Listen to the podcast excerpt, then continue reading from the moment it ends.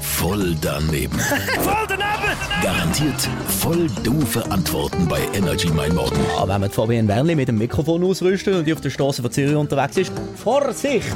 Übrigens auch wenn ein Raser auf der Straße unterwegs ist, Vorsicht! Ein Raser nennt man unter anderem auch einen Blähfuß, äh, weil er ja seinen Fuß so auf den Gaspedalen drauf hat. Es könnte eigentlich Blei drauf sein. Was für Menschen haben einen Bleifuß? äh, Leute, die vielleicht irgendwie Schwierigkeiten haben im Leben und nicht so leicht durchs Leben kommen sind. oder So. Die Menschen haben einen Bleifuß. Woher kommt der Ausdruck?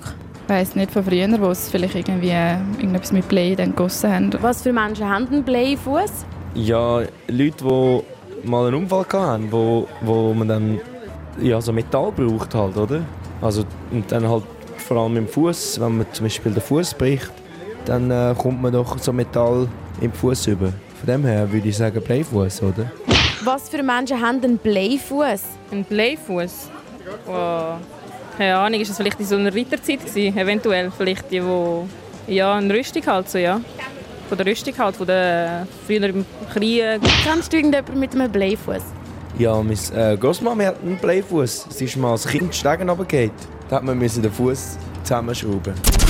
Voll daneben.